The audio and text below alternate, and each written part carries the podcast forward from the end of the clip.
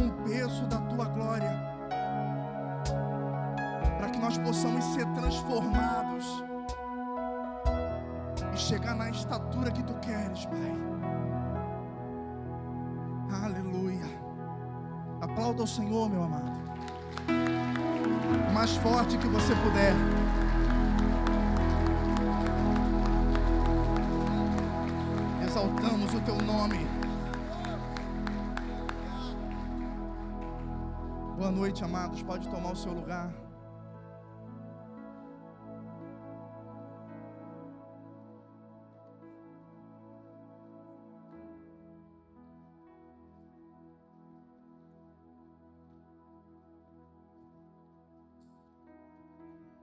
Estamos aqui para o nosso segundo dia de conferência. Vamos ministrar sobre o tema cruz. Melhorou um pouquinho. Sem luz. Tem alguém que nos visita nessa noite, a primeira vez? Sejam muito bem-vindos. Um casal ali. Desse lado tem alguém que nos visita a primeira vez? Gostaria que você que nos visita ficasse com a mão levantada. Já chegou o papelzinho ali? Mas são rápidos, né?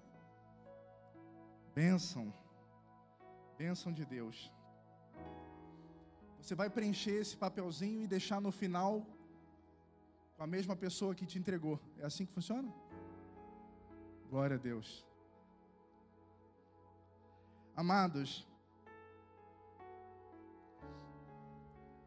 Eu saí daqui ontem e liguei o GPS para me conseguir chegar em casa.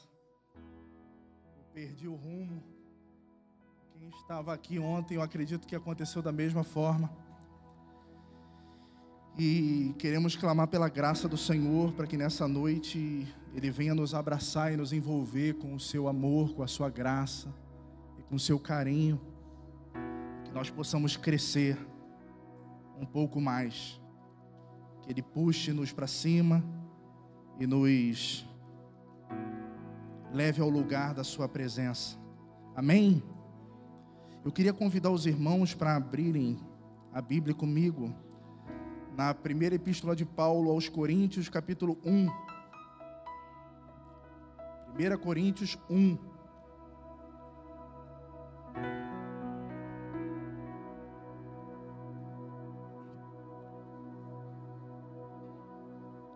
Nós vamos ler a partir do verso 18, que na maioria das traduções bíblicas, esse texto tem o subtítulo de A Mensagem da Cruz, que é justamente o que a gente vai ministrar. 1 aos Coríntios 1, 18. Amados, eu gostaria de pedir a sua atenção, toda a sua atenção nessa noite. Que você possa voltar, nós vamos orar por isso, que você possa voltar, seu corpo, a sua alma e seu espírito, nesse momento, para o mesmo lugar. para que tudo que o Senhor ministrar nessa noite nas nossas vidas possa realmente nos transformar e nos levar à condição que Ele deseja de nós. Você não foi um acidente de um casal. Você não foi a falta de um planejamento. Você foi planejado dos céus. Um homem e uma mulher, quando se unem, eles conseguem fazer no máximo novamente o boneco de barro. Mas até hoje o sopro continua vindo do mesmo lugar. Então você foi planejado por Deus para um propósito. E é nesse lugar que Ele quer te levar. Amém? Vamos ler o texto. Certamente, a palavra da cruz é loucura para os que se perdem, mas para nós que somos salvos, poder de Deus. Pois está escrito: Destruirei a sabedoria dos sábios e aniquilarei a inteligência dos instruídos. Onde está o sábio? Onde está o escriba? Onde o inquiridor deste século? Porventura não tornou Deus louca a sabedoria do mundo? Sua própria sabedoria, por sua sabedoria do mundo, visto como, na sabedoria de Deus, o mundo não o conheceu por sua própria sabedoria. Aprove a Deus salvar os que creem pela loucura da pregação. Porque tanto os judeus pedem sinais, como os gregos buscam sabedoria, mas nós pregamos a Cristo crucificado. Escândalo para os judeus e loucura para os gentios. Mas para os que foram chamados, tanto judeus como gregos, pregamos a Cristo, poder de Deus e sabedoria de Deus. Porque a loucura de Deus é mais sábia do que os homens, e a fraqueza de Deus é mais forte do que os homens. Feche os seus olhos por um segundo. Pai de amor e graça, em o nome de Jesus, nós pedimos a Ti que venha sobre nós com o peso da Tua revelação, venha sobre nós com o peso da Tua opinião, subjuga-nos nesse momento ao governo da Tua vontade, abre a nossa mente, abre o nosso coração, abre o nosso espírito de modo que não recebamos uma informação, mas recebamos vida dos céus. Em nome de Jesus. Eu não estou aqui nessa noite, meu Pai, para ministrar um conteúdo intelectual, não. Eu estou aqui para ministrar vida dos céus. Então venha sobre nós com esse peso, Pai. Venha sobre nós com esse peso. É o que nós te pedimos e os que concordam digam amém. Aleluia. Amados, eu vou ministrar dois textos nessa noite. Esse texto que eu falei e três ou quatro versículos de 1 Coríntios 2. E eu vou expor esses dois textos, versículo por versículo. E mais uma vez eu gostaria que você mantivesse o foco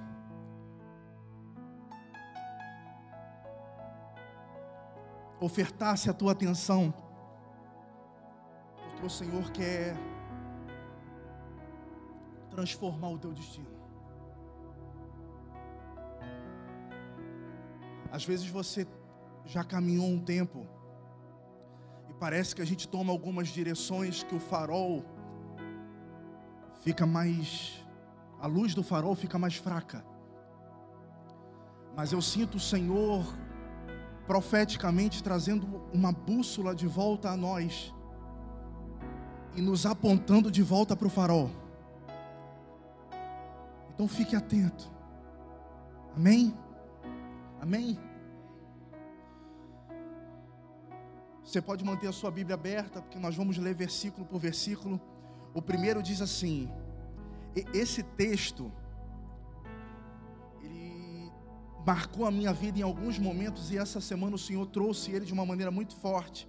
Ele começa dizendo: certamente a palavra da cruz é o que? É o que? Loucura para os que se perdem. Mas para nós que somos salvos, ela é poder de Deus. Paulo está aqui dizendo que há um caminho de perdição que parte da humanidade trilha. E nesse caminho de perdição que parte da humanidade trilha, a opinião neste lugar é ter a cruz como algo louco. É encarar a verdade da cruz como algo louco. Mas o mesmo texto diz: Mas para nós que somos salvos, ela é poder de Deus. Então não existe uma diferença de cruz. É a mesma cruz que é abordada de maneiras diferentes, dependendo do caminho que eu estou trilhando a minha vida. Dependendo do caminho que eu estou trilhando, a cruz vai ser loucura.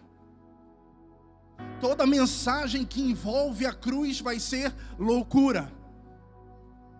Tudo aquilo que a cruz requer da minha vida, o caminho que eu trilho pode encarar isso como loucura. Porém, dependendo de onde eu posiciono a minha vida, aquilo deixa de ser loucura e passa a ser a manifestação do poder de Deus em mim.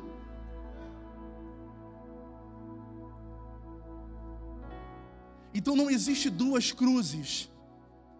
O que existe é uma diferença de olhar para a mesma cruz, dependendo de onde você posiciona a sua vida. 19 começa a ficar ruim. 19 diz: Pois está escrito: Eu destruirei a sabedoria dos sábios e aniquilarei a inteligência dos inteligentes. Paulo está aqui citando uma palavra de Isaías, que quando disse isso, disse em nome de Deus. Quando Paulo disse essa palavra, destruirei a sabedoria dos sábios e aniquilarei a inteligência dos inteligentes, Paulo estava, é, Isaías não estava falando como uma mensagem sua, ele estava falando debaixo de um assim diz o Senhor. E isso precisa sinalizar a nós, por quê?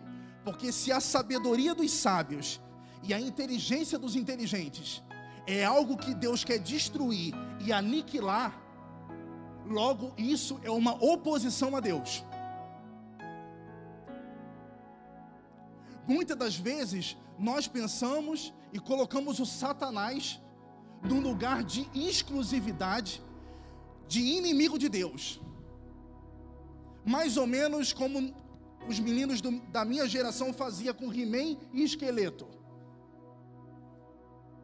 Os mais novos devem ter outros heróis e anti-heróis. Mas nós colocamos Deus e Satanás como no lugar, como se Satanás ocupasse a exclusividade da inimizade. Todavia, a inteligência e a sabedoria do homem, que não tem origem no trono da graça de Deus, são inimigos da presença. E assim como Satanás será jogado no mar de fogo e enxofre, no lago, mar, rio, vai ser alguma coisa desse tipo. A sabedoria dos homens é algo contra o qual Deus contende. Você me entende até aqui? Amém? Deus tem o propósito, claro, de lutar e destruir a sabedoria dos homens e a inteligência dos inteligentes. Paulo, sabendo disso, continua dizendo: Onde está o sábio? No verso 20. Onde está o escriba? Onde está o questionador desse mundo? Não é fato que Deus tornou louca a sabedoria do mundo? Toda a sabedoria do mundo. Deus olha e vê isso como loucura.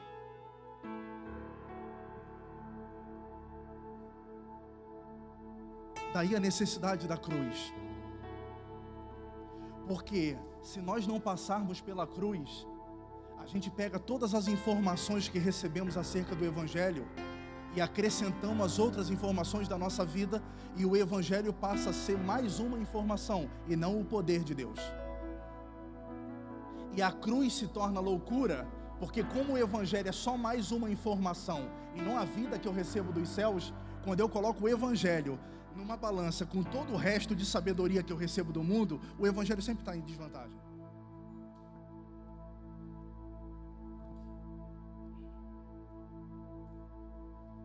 Posso ouvir um amém? Deus tornou louca a sabedoria do mundo. E sabe qual é interessante?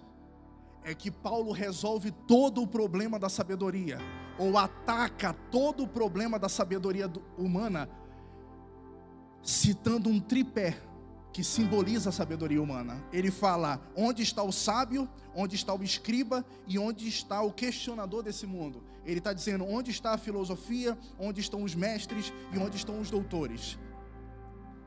Ele coloca um tripé da sabedoria humana e em cima desse tripé ele coloca uma tábua uma plaquinha dizendo tudo isso para Deus é loucura. Tudo isso para Deus é loucura.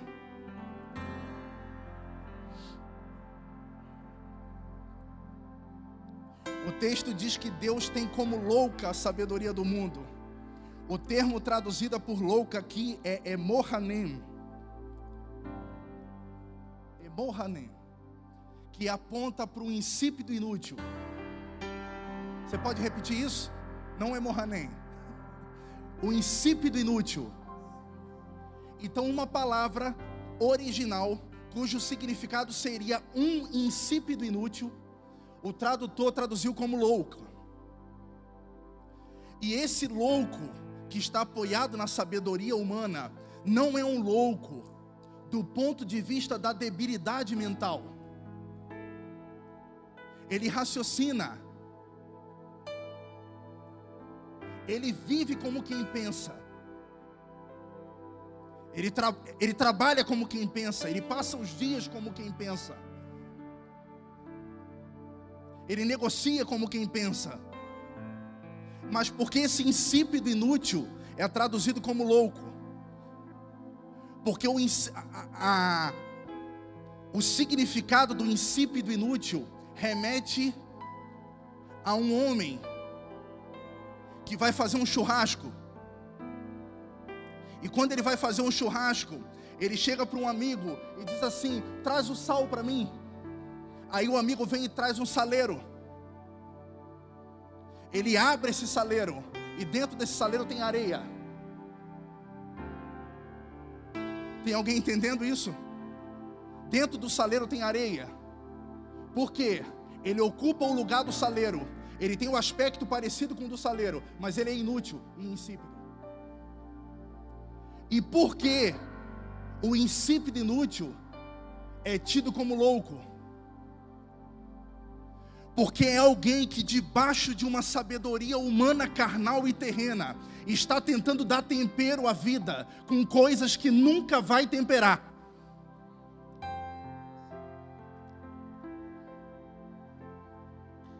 Você está utilizando artifícios para dar tempero à vida, repetidas vezes, repetidos meses, repetidos anos, tentando temperar a vida com algo que nunca vai dar um sabor diferente a ela. Então, quem passa a vida toda jogando areia na carne, pensando que a carne vai dar sabor, é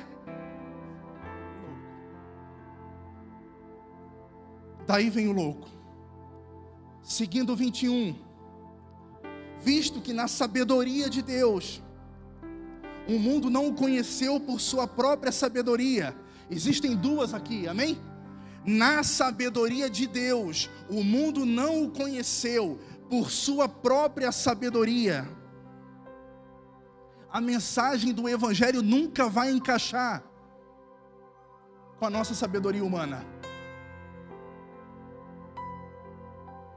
Nunca vai fechar, o entendimento nunca vai ser pleno,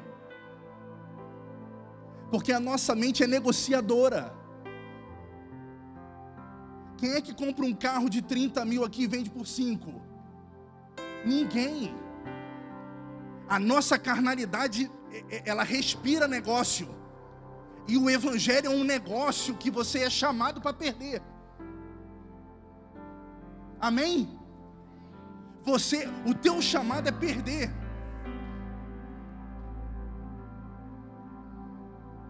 Aquele que vem a mim se negue. Aquele que quiser achar a sua vida vai perder. Então, como que uma concepção? A, a, nós, desde pequeno, brigamos por brinquedos. Se você botar um, um brinquedo forreca, as crianças são solidárias. Se tu botar um brinquedo maneiro, as crianças já brigam entre elas por aquilo. Nós somos instigados à competitividade desde sempre. E o chamado do Senhor é considere os outros melhor do que você. Considere os outros mais sábios do que você. Considere os outros mais capazes do que você. E isso tudo me ofende. Isso tudo vai ofender a minha natureza humana, porque eu não posso perder.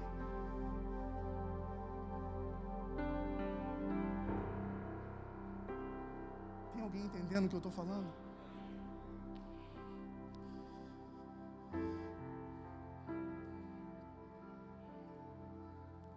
Mas Deus achou por bem salvar os que creem por meio da loucura da pregação. Amado, deixa eu te falar algo. Enquanto a mensagem estiver formatada a tua sabedoria, você ainda está a perigo. Enquanto a mensagem está chegando e está descendo ao teu coração, formatado a tua sabedoria, tu ainda está a perigo, porque os, os que são salvos são salvos pela loucura da pregação.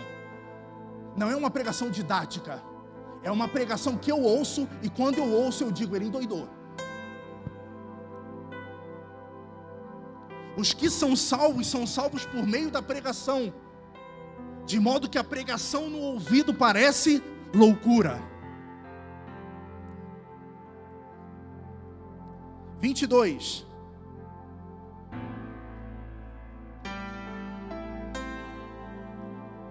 Porque os judeus pedem sinais, e os gregos buscam sabedoria mas nós pregamos o Cristo crucificado, escândalo para os judeus e loucura para os gentios. Esse texto é muito violento. Ele ilustra, mais uma vez, que existe uma, uma diferença e uma militância entre duas sabedorias, a de Deus e a do homem.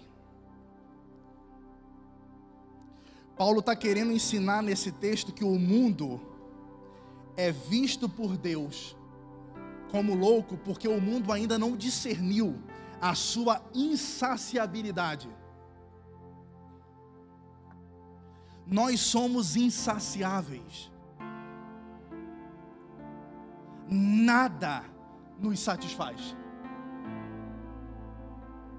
Nós vivemos a vida correndo atrás de coisas para preencher um lugar que nunca vai preencher.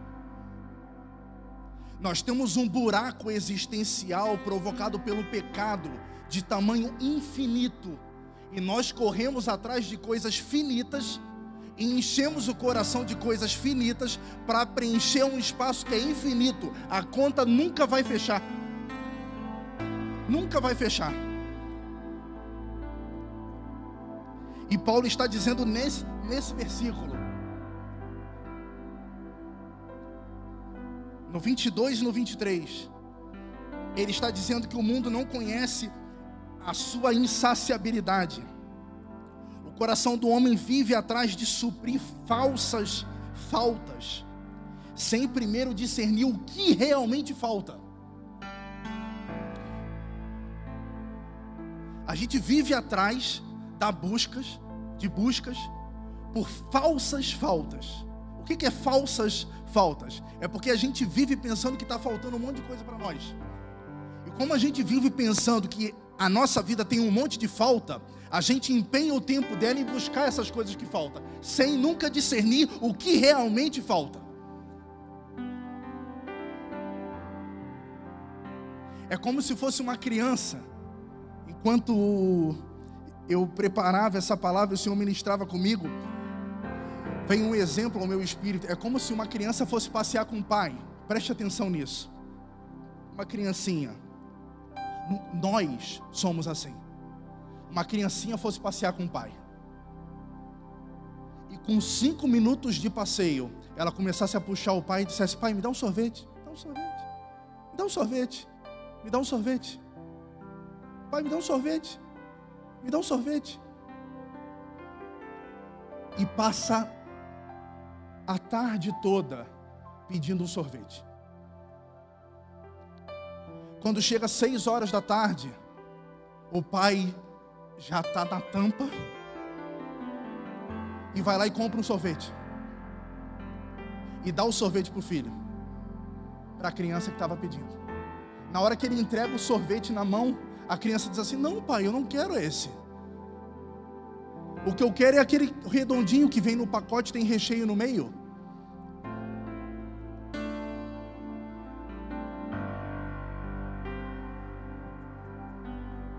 Aí qual é a tendência do pai olhar para aquela criança e dizer, como diz um amigo meu, tu tá maluco?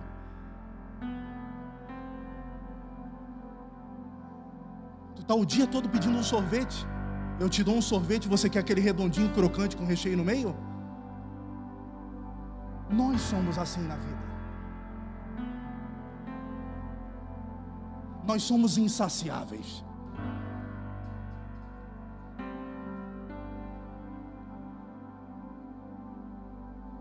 Não discernimos no espírito o que, que nos falta. E por não discernir no espírito o que, que realmente nos falta, nós empregamos o tempo da nossa vida e envelhecemos correndo atrás da, daquilo que a gente pensa que faltava. Amém? E olha que interessante que o texto diz: os judeus pediram o quê?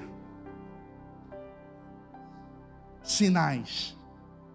Os judeus pedem poder.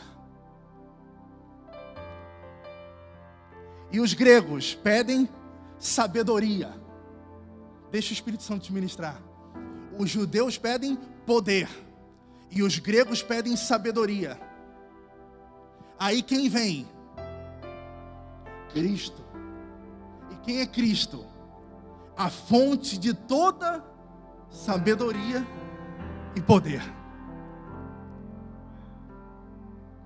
E aí, qual é o normal a gente pensar? Se eles estão pedindo sabedoria e poder, e Cristo se manifesta como fonte de toda sabedoria e poder, em Cristo se manifestando, eles estão contemplados e saciados, porque Deus veio e deu exatamente o que eles pediram. E é assim que acontece? Não. Os judeus pedem poder, Cristo se manifesta como poder, e eles acham um escândalo. Os gregos buscam sabedoria, e Cristo se manifesta como sabedoria. E eles pensam que é loucura. Cristo pode dar o que você quer. Se você estiver no trilho errado, você nunca vai receber do jeito certo.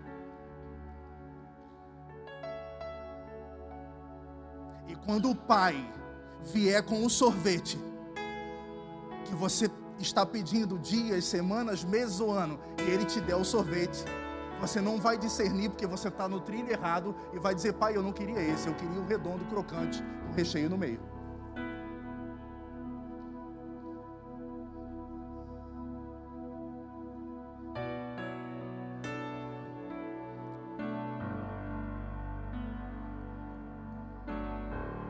É por isso que bênção para Deus não está ligado a receber o que se pede, mas qual o propósito vem à sua mente quando recebe o que pediu.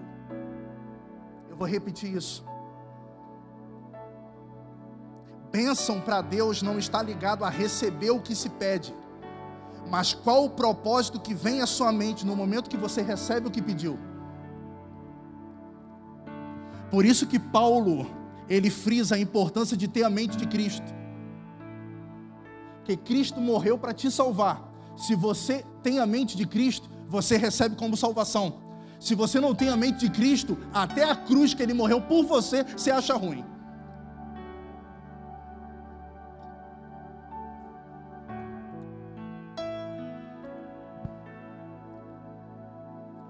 Por isso que a principal maldição abre o seu coração nessa noite. A principal maldição que um homem pode, pode sofrer não é não receber a bênção. A maior maldição que tem na vida do homem é pedir bênção, receber bênção e dar a bênção, um destino diferente que a mente de Cristo daria. Tem alguém entendendo o que eu estou pregando? Esse é o problema. Porque não receber bênção é tranquilo. O difícil é receber e não dar o destino que Cristo daria a ela.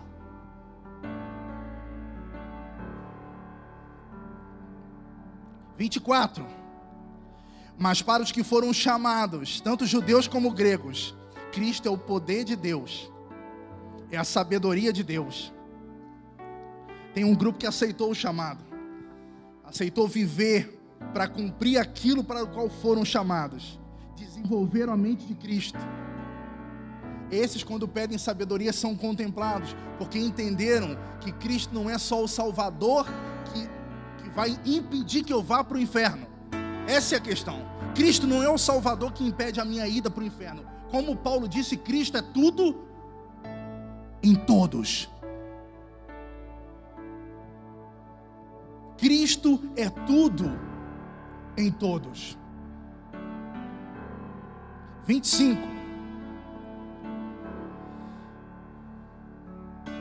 Porque a loucura de Deus é mais sábia do que a sabedoria humana, e a fraqueza de Deus é mais forte do que a força humana.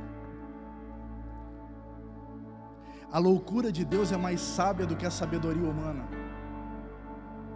Então, deixa eu te dar um conselho. Se Deus ministrou algo com a tua vida, ministrou algo ao teu coração, ministrou uma diretiva que você tem certeza que é a vontade dEle, isso está chocando com a tua sabedoria, com a maneira que você vê o mundo.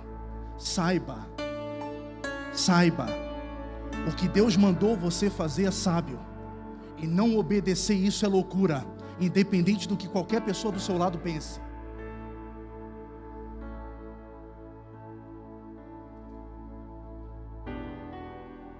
A loucura é não obedecer.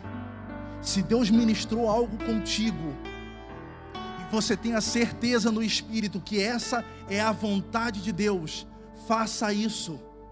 Mesmo que os outros olhem para você e vejam, rapaz, que, que, cara fraco de cabeça. Olha o que, que ele fez. Fraqueza é não obedecer a Deus. Porque a fraqueza de Deus é mais forte do que a força de qualquer sábio humano. Então, quando você estiver num lugar difícil, onde a vontade de Deus está se manifestando na sua vida de uma maneira chocante, opte por obedecer. Você vai ser chamado de fanático, você vai ser chamado de radical, opte em obedecer escolha obedecer. Escolha obedecer.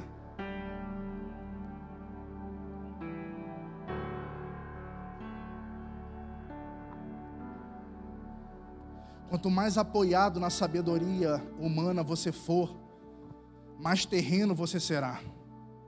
Quanto mais terreno você for, mais terrenos serão os teus valores, mais terrenas serão as tuas decisões, mais terrenos serão os teus negócios, mais terrenos serão as tuas motivações, e mais louco você será para Deus.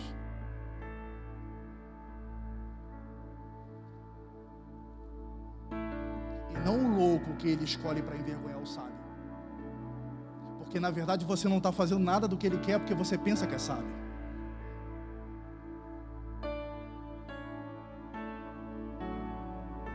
O mundo tem um sistema de sabedoria. Quando Deus diz que escolhe o louco, Ele não escolhe o louco para fazer loucura. O louco é escolhido com um propósito. E Ele escolhe o louco para que o sábio venha a ser envergonhado. Porque o louco vai escolher obedecer, agindo com um sistema de valores que os sábios do mundo rejeitam. Os sábios do mundo vão dizer que esse não é o caminho. Os sábios do mundo vão dizer que vai dar errado. E no final, quando der certo, o sábio vai ser envergonhado.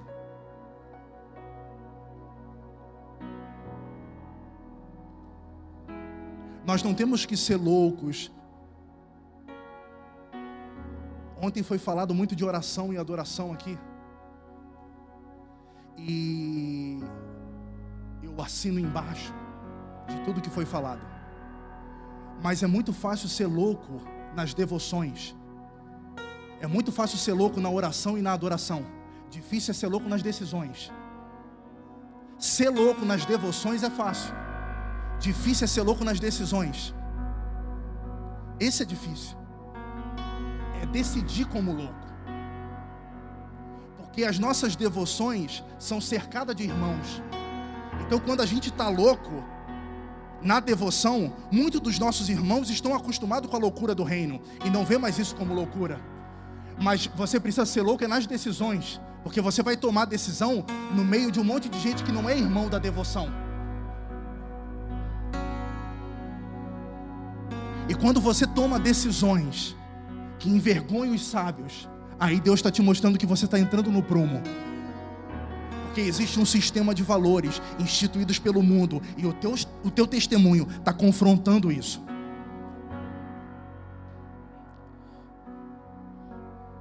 Tem alguém entendendo o que eu estou pregando?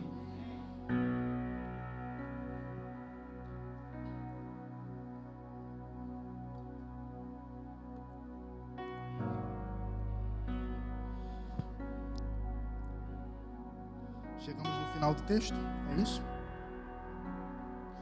A ordem dessa conferência ficou interessante, porque colocou um evitável no meio de dois inevitáveis. E como assim um evitável no meio de dois inevitáveis? É porque martírio é inevitável e ressurreição é inevitável. O que é martírio? É aflição por consequência da fé martírio é inevitável. Porque a palavra, como é aflição em consequência da fé, a palavra diz: no mundo tereis aflições. É inevitável você ter aflições. Ressurreição também é inevitável. Por quê? Porque você é crente, recebeu Jesus como único e suficiente Salvador. Você vai morrer crente, e você vai ressuscitar é inevitável. Agora, no meio dos dois inevitáveis está um evitável, que é a cruz. E o fato da cruz ser evitável é que é a nossa sinuca de bico. Porque se você evitar a cruz, você bloqueia a ressurreição.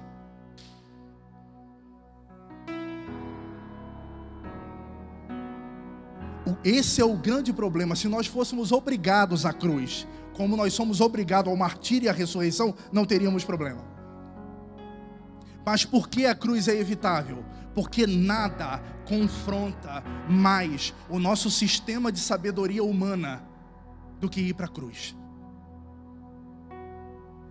Nada é mais confrontante do que ir para a cruz.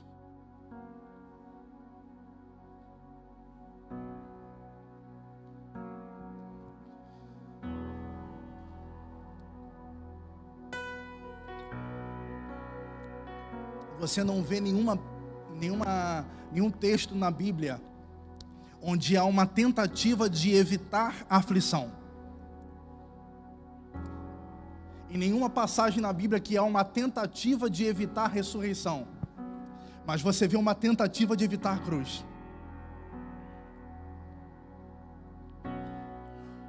Jesus era 100% Deus e 100% homem.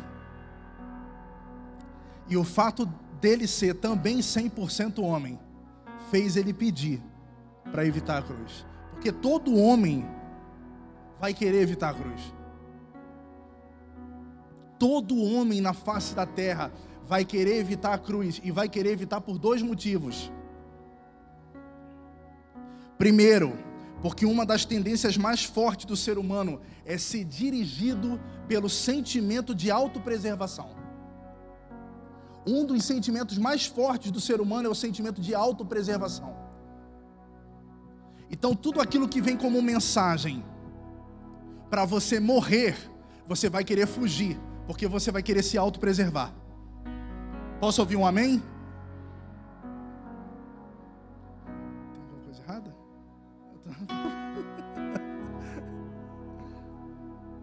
Você vai querer se autopreservar. Jesus, 100% homem, quis se autopreservar. E o segundo é porque a cruz é o principal lugar onde a sabedoria humana é confrontada. Como eu falei, Jesus era 100% Deus e 100% homem. E foi na cruz que a sabedoria humana do Jesus 100% homem foi confrontada. Eu imagino que o Jesus espiritual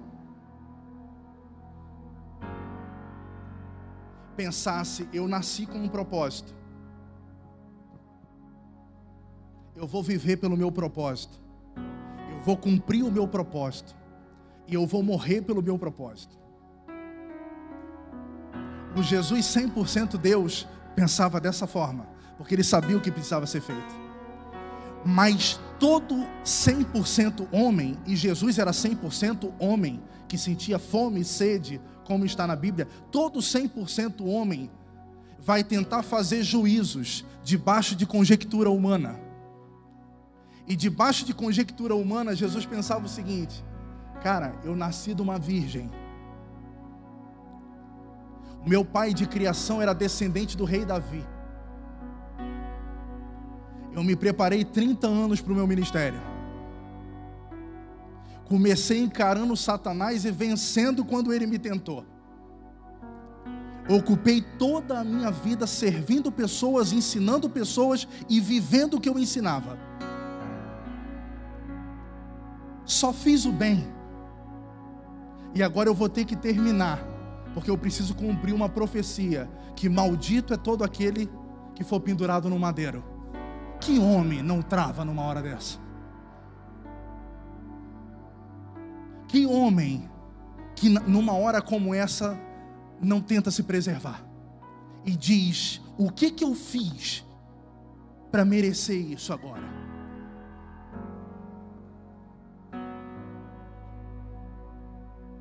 Todo homem vai querer fugir da cruz. E vai querer fugir por causa das conjecturas humanas.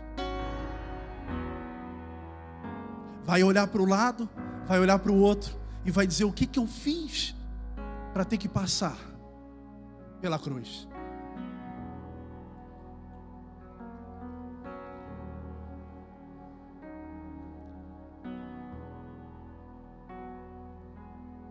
o principal problema de Jesus não foi sofrer dor. Entenda isso, o principal problema de Jesus não foi sofrer dor. O principal problema de Jesus foi ser santo e ter que virar maldito para nos salvar.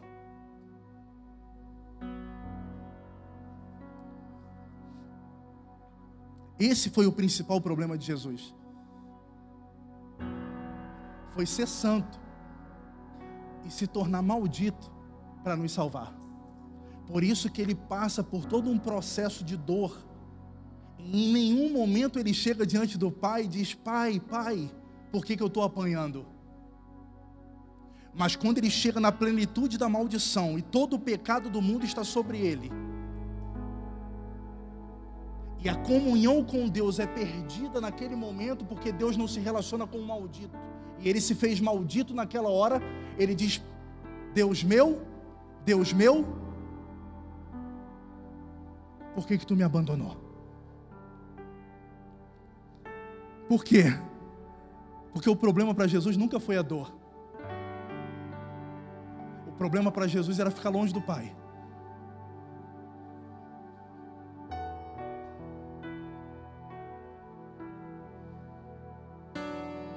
Esse era o problema.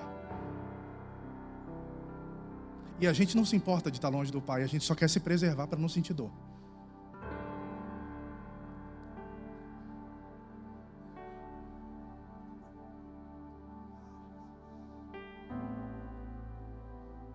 Não há desgraça maior do que estar fora da vontade, meu amado. Não há peso maior do que Deus querer uma coisa e eu estar fazendo outra. Não há costela aparecendo. Não há 39 chibatadas. Não há cusparada na cara que supere a dor de você buscar o Pai que sempre esteve contigo e Ele não está ali.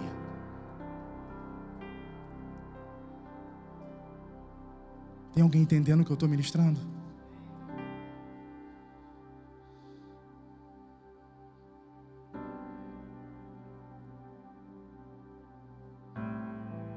Quando meu irmão me chamou para ministrar e disse que eu ministraria sobre cruz, minha cabeça começou a ferver. Eu falei: cruz, cruz é sacrifício, cruz é entrega. É... Vou falar alguma coisa sobre entrega. Né? Porque antes de você ir orar, consultar a Deus, a cabeça já trabalha antes. Por isso que se você não negar a sua sabedoria humana, você nunca vai fazer a vontade de Deus. Até para o ministério. Você sempre vai ter uma estratégia ministerial, você que trabalha no ministério, você que serve ao Senhor, você sempre vai ter uma estratégia da sua cabeça antes do que Deus realmente mandou fazer.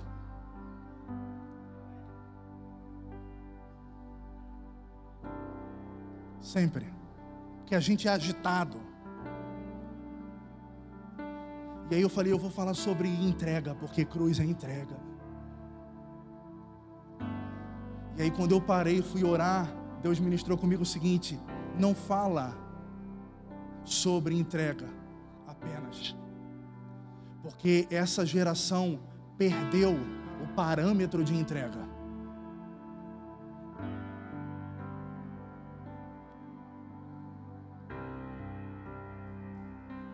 parte dessa geração perdeu o parâmetro de entrega. Então não fala sobre entrega. Porque geralmente quando eles ouvem sobre entrega, eles pensam o seguinte: Cristo se entregou nessa proporção porque era Cristo, mas eu tenho a minha proporção, então eu me entrego como eu posso.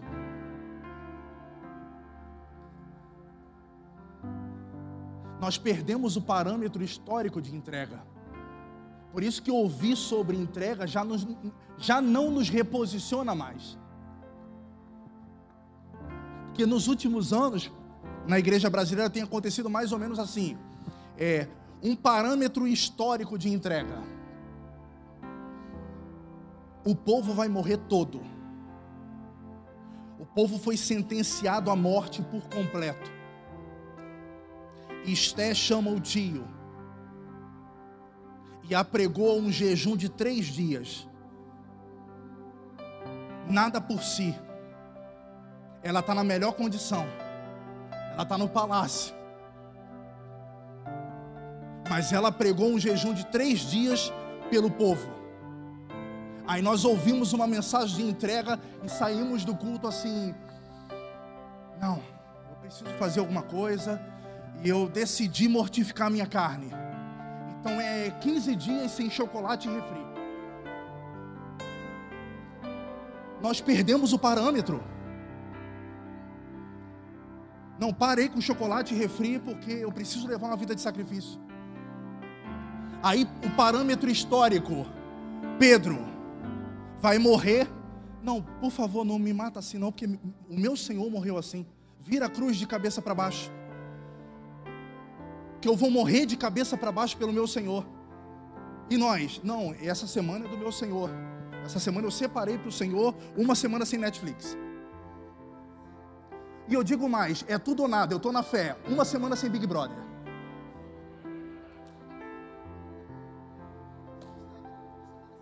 Nós perdemos o parâmetro, nós perdemos a referência histórica do que é entrega. E qualquer coisa que a gente faz, a gente já conjectura isso como sacrifício.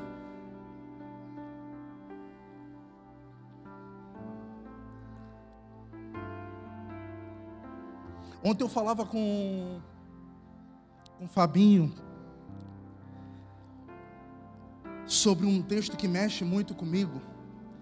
É quando o profeta Gade ele vai dar uma palavra para Davi e manda Davi erguer um altar na era de Araúna. Esse texto mexe muito comigo, porque esse texto para mim molda toda a consciência de oferta.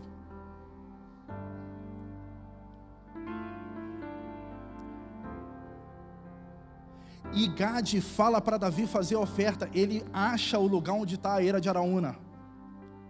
Encontra a era e vai falar com Araúna. E diz: Araúna, o Senhor mandou eu levantar um altar aqui e fazer uma oferta para ele aqui. No momento que Davi fala isso, Araúna responde assim: Davi, o Senhor é o meu rei. É um prazer enorme te servir. A eira está ali. Pode fazer o altar. E os bois que o Senhor te pediu para sacrificar estão aqui. Pode pegar os bois e a era, porque tu és o rei, então tudo é teu. E aí Davi diz assim: Araúna, bota preço na era e bota preço nos bois. Porque eu nunca vou entregar nada ao Senhor meu Deus que não me faça falta.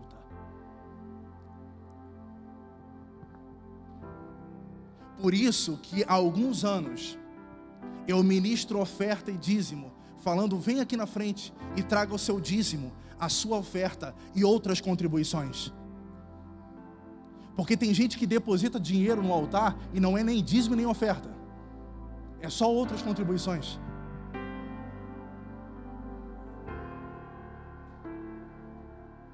Eu não vou dar nada ao meu Deus, que ao dar, eu não sinta falta.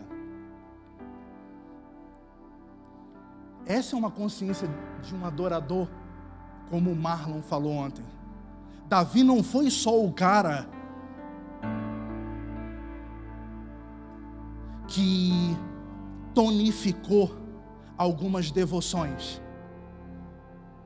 Ele é também esse cara, mas ele é o cara que tomava as decisões corretas. Porque a devoção, o poder da devoção não está no tempo que eu estou nela, está no quão transformado eu saio dela. Por isso que Deus não levanta monges, Deus levanta discípulos. Porque o principal não é o que você faz no secreto, é se quando você sai no secreto você revela a Ele, senão você só é um monge. Tem alguém entendendo o que eu estou ministrando?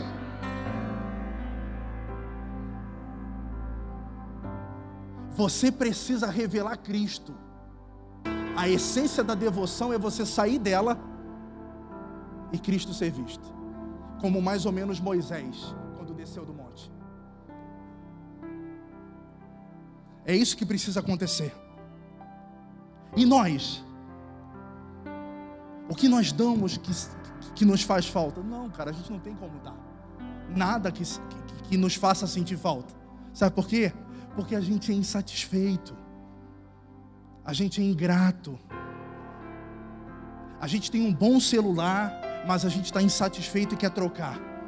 A gente tem um bom carro, mas a gente está insatisfeito e quer trocar. A gente tem uma boa casa, mas a gente está insatisfeito, infeliz e quer trocar. A gente tem boas roupas, porque o Senhor nos dá roupas, mas a gente está chateado e murmura para sair porque não tem uma roupa nova. Não nos falta o pão, o Senhor não nos deixa mendigar, mas a gente murmura porque a gente passou um mês e não consegue ir num restaurante bom. Nós perdemos o parâmetro. E aí, como é que a gente corrige isso? Se convertendo? Não. A gente corrige isso colocando uma almofadinha no fundo do gasofilácio. Para quando os empresários e prósperos da igreja, que já deveriam estar sustentando sozinhos missionários no campo, se mover com as moedinhas que sempre dão, eles não passem vergonha quando a moedinha cair no fundo da caixa.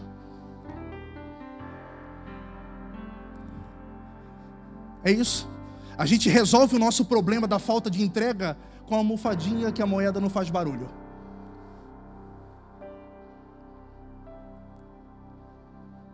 E aí falamos em avivamento. Amados, cada vez que eu prego, quem caminha comigo sabe, cada vez que eu prego, eu estou preparado para ser a última vez. Cada vez que eu prego, eu estou preparado para ser a última vez.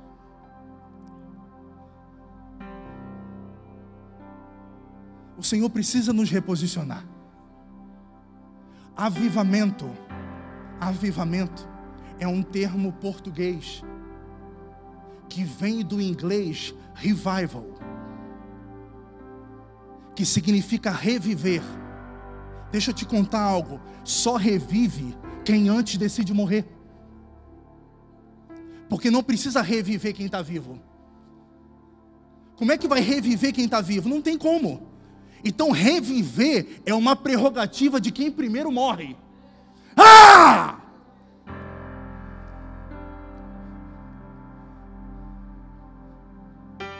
Lembra de. Deixa eu falar algo para você. Deixa eu falar algo para você. você. Quem lembra das pragas do Egito? Nós temos, às vezes, algumas referências.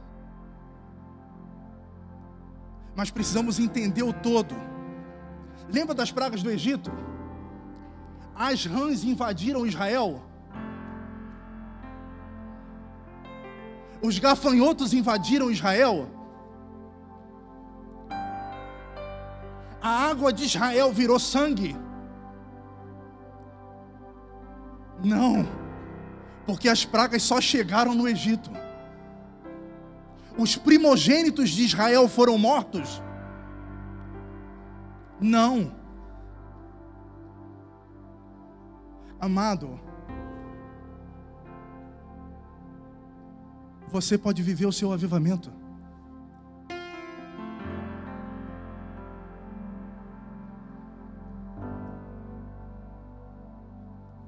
Você pode viver o seu avivamento. Por quê? Porque se cada um viver o seu avivamento, daqui a pouco está todo mundo avivado.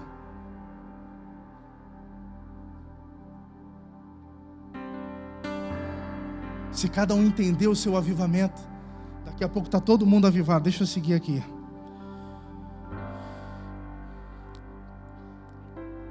Segundo texto.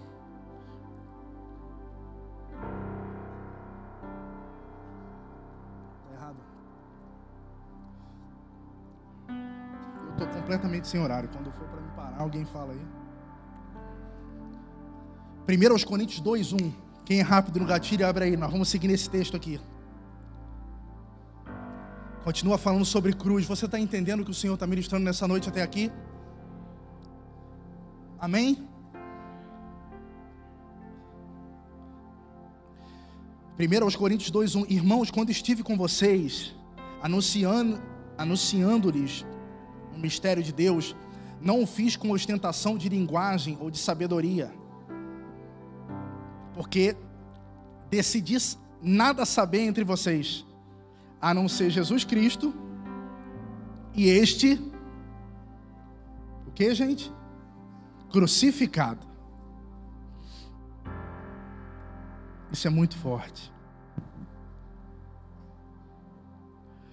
Quando o texto diz que Paulo anunciou os, os mistérios de Deus e não fez com ostentação de linguagem ou de sabedoria, durante muito tempo, esse texto foi utilizado na igreja como, como se fosse uma legalidade para a ignorância.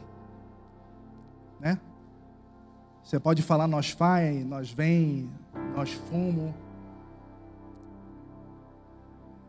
E eu, como quase sempre falo do jeito que eu falo, eu já fui muitas das vezes recriminado há anos atrás por conta desse texto. Não. Paulo não falava com linguagem de sábio. Paulo era. E o texto não está dizendo isso.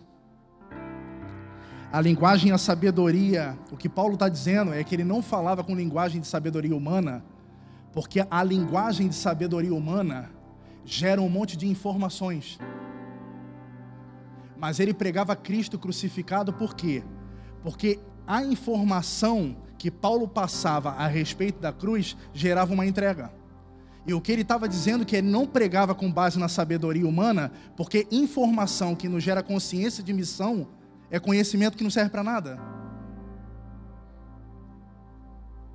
Informação que eu recebo do Evangelho e não gera em mim uma consciência de missão é conhecimento que não serve para nada. É só mais coisa para me confrontar. Me ajuda aqui, Senhor.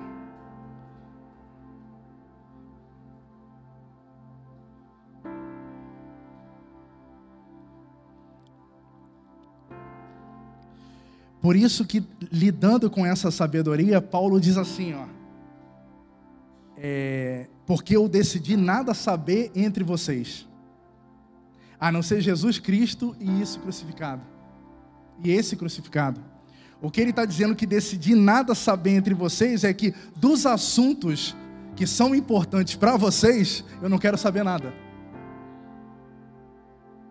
Daquilo que não tem a ver com o evangelho do nosso Senhor Jesus Cristo, e vocês ocupam, gastam tempo da sua vida com isso, eu não quero saber nada. É isso que Paulo estava falando. Por isso que ele diz: entre vocês, eu escolhi não saber, a não ser Cristo e esse crucificado. E o interessante aqui é que quando Paulo diz Cristo e esse crucificado, ele não está falando da crucificação de Jesus. Ele não estava falando sobre relembrar o que aconteceu na cruz, chorar e ter pena que Jesus passou. Ele não está falando isso chorar e ter remorso. Meu Deus, Jesus sofreu tudo isso por mim e eu não me posiciono. Como eu sou ruim. E começa a dar chicotada. Quando Paulo fala de Cristo e esse crucificado, não é isso que ele está falando. Ele está falando de lembrar do exemplo de Cristo lembrar do exemplo de se entregar pelo próximo. E lembrando da cruz como um exemplo de se entregar pelo próximo, eu me mantenho responsavelmente motivado a fazer o mesmo. É isso que ele está dizendo. Três, e foi em fraqueza, temor e grande tremor que eu tive entre vocês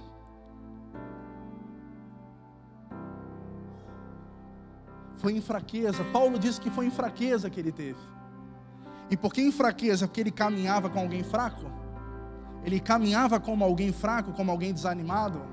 Não, ele diz que foi em fraqueza que ele esteve entre o povo, porque o povo trilhava outro caminho e tinha uma outra consciência de força.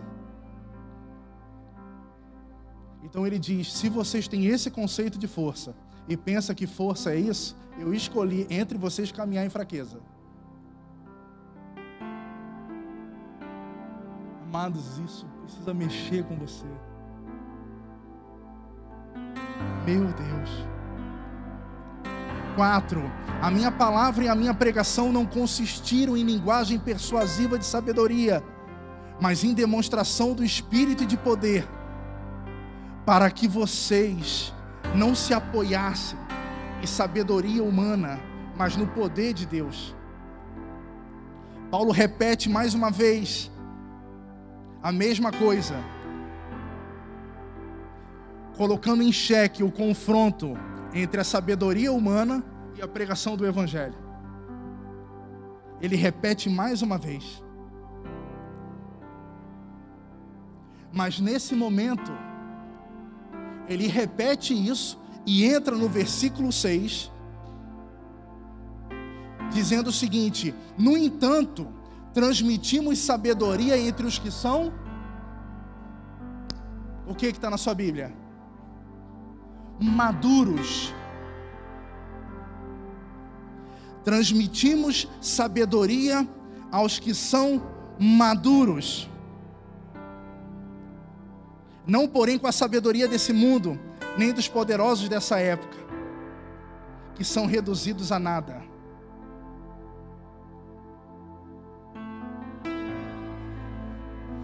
Presta atenção em algo. Paulo fala que ele não pregava com uma linguagem persuasiva, de sabedoria humana, mas ele pregava a cruz como demonstração de poder de Deus, para que ninguém se apoiasse na sabedoria humana. Deixa eu te falar algo. Quando um médico abre uma pessoa, faz uma cirurgia, eu estou dando um exemplo mais gritante para que você entenda o conceito. Quando o médico abre uma pessoa e faz uma cirurgia, ele ali está apoiado em oito ou nove anos de conhecimento dentro da faculdade. Por quê? Porque toda informação que você recebe, você tem a tendência de se apoiar nela. Quem é formado aqui em alguma área e trabalha, trabalha com base no que aprendeu. Porque você recebeu uma informação e recebendo a informação, você desempenha o seu trabalho apoiado nela. Por isso que Paulo diz que não, não ostentou a linguagem para que nenhum crente tivesse apoiado em sabedoria.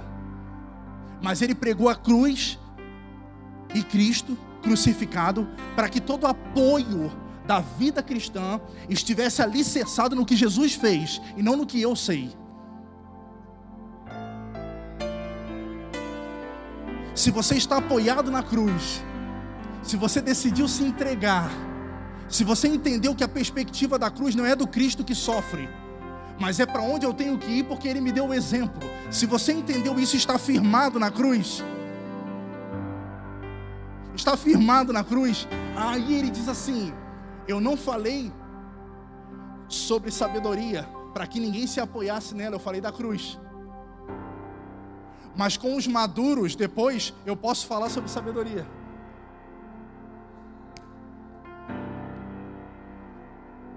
Então quer dizer, a sabedoria para o imaturo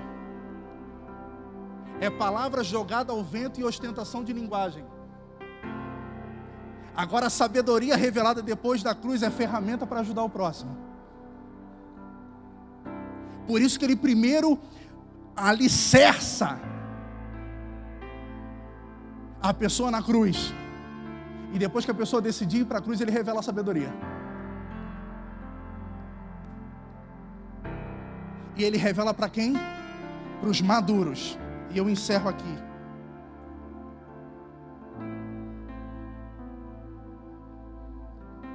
Ele revela sabedoria para os maduros. E aqui tem um calcanhar de Aquiles. Por quê? Porque maduro, maduros, não são os mais velhos. Podem ser. Mas ninguém é maduro para Deus só por ser mais velho. Maduros não são os que têm mais tempo de crente. Maduro não são os financeiramente estabilizados. E muito menos maduros não são aqueles que têm legalidade para falar sacanagem. Porque esse é um outro problema no nosso meio. O crente imaturo tem temor. O crente, quando amadurece, ele pensa que, ele, que, que temor é coisa de religioso e ele ganha legalidade para voltar a ter vocabulário de boteco.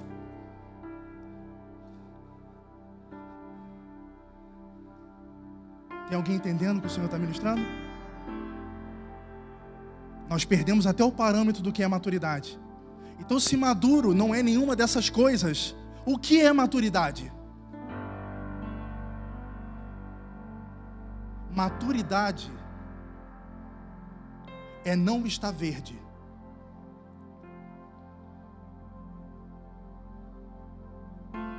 Maturidade você chegar a um nível de desenvolvimento onde você chegou na plenitude da cor, na plenitude da textura, na plenitude do cheiro, na plenitude do gosto, e está pronto para ser consumido. Isso é que é maturidade. Maturidade é quando eu olho para a árvore e ele está pronto para ser consumido. Porque ele chegou no estágio ideal. Ele está no estágio perfeito. E o que é ser consumido? Ser consumido é ser colhido Ser consumido é ser colhido, é ser comido e é ser ressemeado. Você pode repetir isso comigo? Maturidade é estar pronto para ser consumido. E ser consumido é ser colhido, ser comido e ser ressemeado. Deixa eu lhe falar algo. Por quê? Presta atenção. Eu encerro aqui. Deus amou o mundo de tal maneira que deu Jesus. Amém? E qual era o propósito de Jesus? Morrer por nós. É o Cordeiro de Deus que tira o pecado do mundo. Deixa o Espírito Santo te ministrar. Jesus é o Cordeiro de Deus que tira o pecado do mundo e o propósito dele é morrer por nós.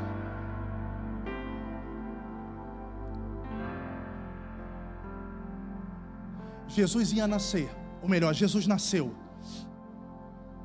Quando Jesus nasceu, três reis magos tiveram uma revelação que Jesus tinha nascido tendo a revelação que Jesus tinha nascido e tendo a revelação de quem era Jesus, eles foram impulsionados a se mover por Jesus. E eles foram até uma referência de onde Jesus estaria e falaram com o rei, Herodes. E disseram assim: Nós viemos adorar o rei dos judeus. Herodes olhou e disse: Ué? Que negócio é esse de rei dos judeus? É nós viemos adorar o rei dos judeus. Herodes, movido por um espírito competitivo, básico da sabedoria humana, como eu falei no início da pregação. Debaixo da sabedoria humana, Herodes se moveu por um espírito competitivo, pensando: o rei sou eu, que história é essa de ter outro rei? E aí Herodes arma uma cilada e diz: Poxa, eu também quero honrar esse rei dos judeus. Vai lá, entrega o que vocês vão entregar e depois voltam e passem por aqui para avisar onde é que ele está. Porque daí eu vou lá e faço uma oferta também. Preste atenção. Os reis vão, honram Jesus e voltam. E quando voltam, Deus o Senhor dá uma revelação para eles em sonho e diz: Não volta lá e avisa Herodes. Não volta lá. Não avisa Herodes. Porque o intento de Herodes é mau. Eles não voltam, não avisam.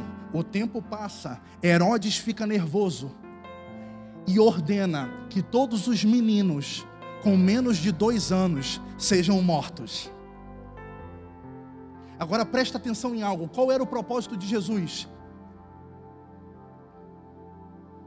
Morrer para nos salvar. Se o propósito de Jesus era morrer, por que Deus não permitiu que Herodes o matasse pequeno?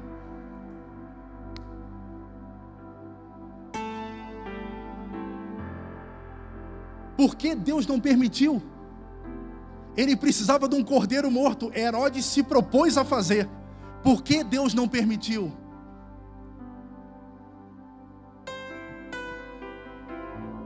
Porque Jesus precisava passar pela cruz. E sabe qual é o problema?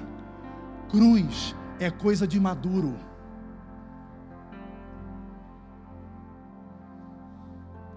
Então ele precisou ter 30 anos para amadurecer. Quando ele estava maduro, ele executou o ministério. No ministério ele foi colhido. Na ceia ele foi comido. E na cruz ele foi ressemeado.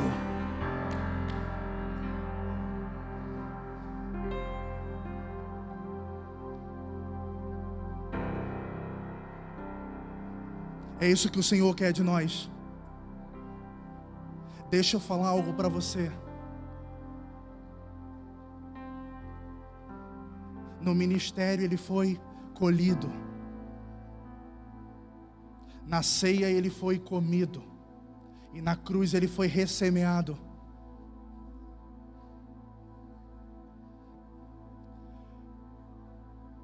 Se você tem ministério, eu falo em amor.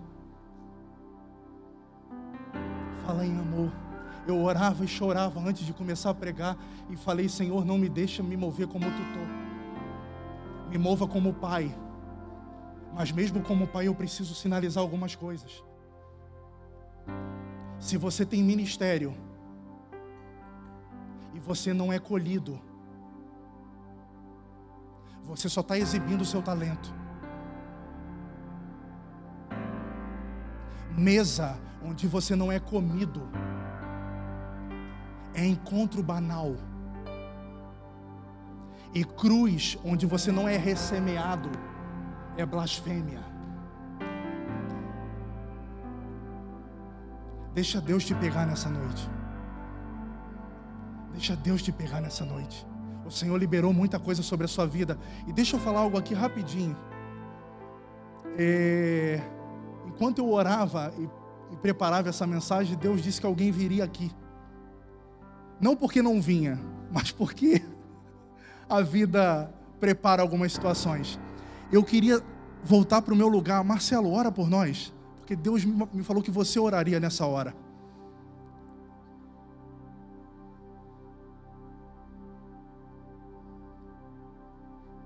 Vem aqui, meu irmão. Uma coisa doida.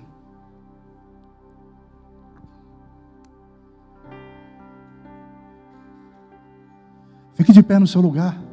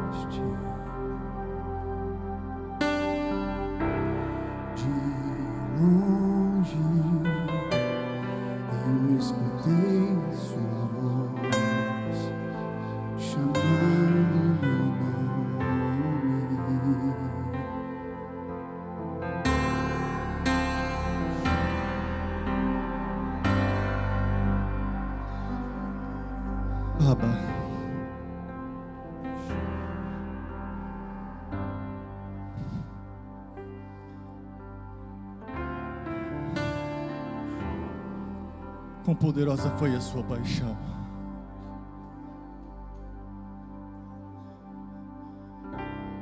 Os perdoa, Senhor Jesus, por não responder essa paixão. Nos perdoa, Senhor, por não entendermos o amadurecimento. Nos perdoa por olhar para a cruz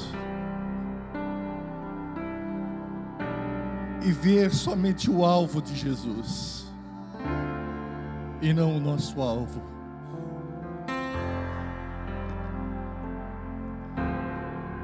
Nos leva de volta ao propósito, nos leva a enxergar o propósito, nos ajuda a abandonar a nossa sabedoria humana, terrena, a nossa sabedoria sem propósito, uma sabedoria que nos infla, uma sabedoria que nos incha, uma sabedoria que não tem fundamento espiritual, mas sim humano, que nos ergue diante dos homens. Nos leva a entender que toda sabedoria está apoiada no tripé da cruz, toda sabedoria está em Cristo, toda sabedoria está nisso. Ah, Espírito Santo, Espírito Santo, é o Senhor que nos convence. É só o Senhor que nos convence daquilo que veio do alto. Então nos traz a tua sabedoria, nos traz o teu entendimento, nos dá de volta a Senhor a ingenuidade, Senhor, de uma criança, e que venhamos entender o propósito, Pai. Oh Jesus, Jesus, Jesus, nos devolve, nos devolve, Senhor, o entendimento de filhos, esse entendimento de filhos, Senhor. E eu peço especialmente a mim, Pai. Eu peço a Ti, Espírito Santo. Renova a minha mente, renova o meu coração, renova a minha paixão.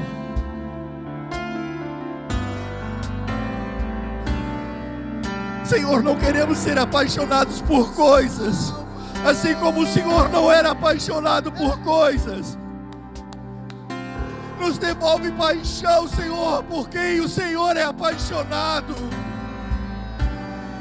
Nos devolve paixão por aquilo que o Senhor foi. O Senhor morreu. O Senhor não morreu por carro. O Senhor não morreu por casa. O Senhor não morreu por um bom salário. O Senhor morreu por pessoas. Então nos devolve a paixão por pessoas. nos perdoa, porque nós estamos muito distraídos, muito distraídos.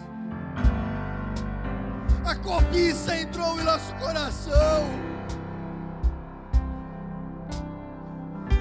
nos faz de novo chorar por pessoas. Que nós olhemos para as pessoas e vemos cruz nelas, e que a gente vá para a cruz. Oh Espírito Santo, Espírito Santo, Espírito Santo, nos dê um novo coração. Tira esse coração de carne e nos dê um novo coração. Tira esse coração de pedra e nos dê um novo coração. Oh, nos dê um novo coração. Abba, nos dê o teu coração. Abba, nos dê o teu coração.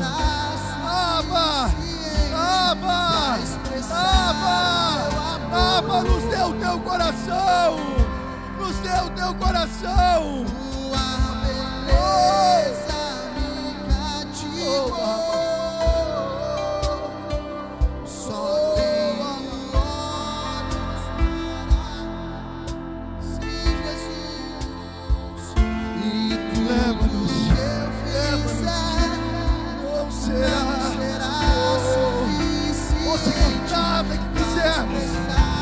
Senhor, porque não é o que fizemos, é o que nós somos, oh Espírito Santo,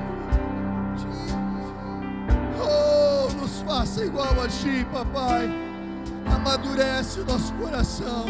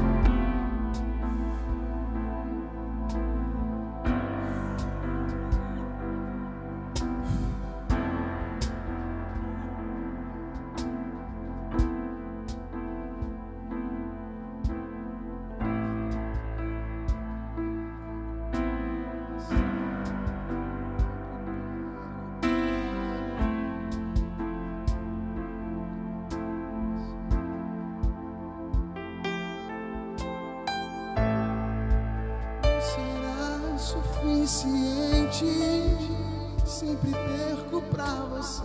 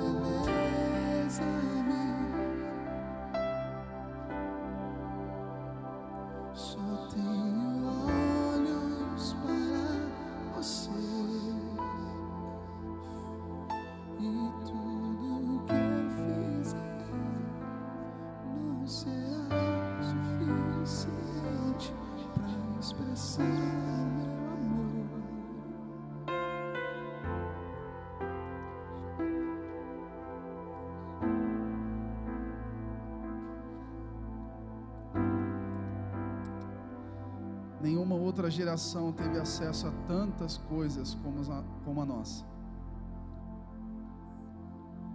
Nenhuma, nenhuma, nenhuma.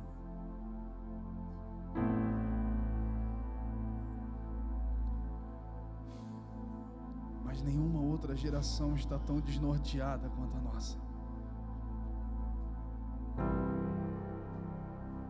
Nós já vamos encerrar, querido, mas interaja com a presença do Senhor nesse lugar.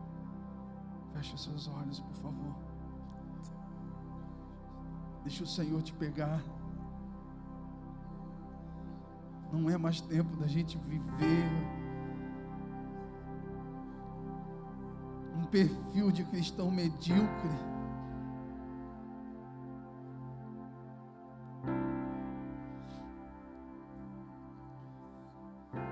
Talvez como força da expressão, semana após semana nós dizemos assim: é, o caminho está ficando estreito, mas na verdade sempre foi, e nós que alargamos em nome de um crescimento,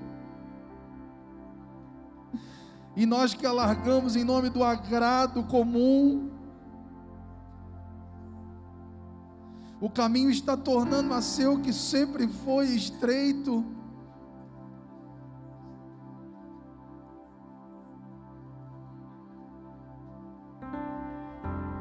Senhor reposiciona ministérios nessa noite. O Senhor reposiciona ministérios nessa noite. O Senhor passa a dar um caráter missional a vidas que estavam perdidas.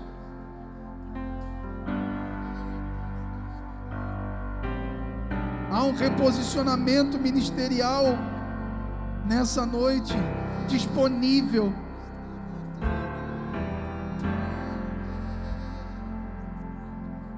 Há um reposicionamento ministerial nessa noite disponível, mas não sobre aquilo que você já viveu, não daquilo que você já exerceu, não daquilo que você fez, mas dessa vez disponível e preparado, maduro para o consumo para ser comido e ressemeado.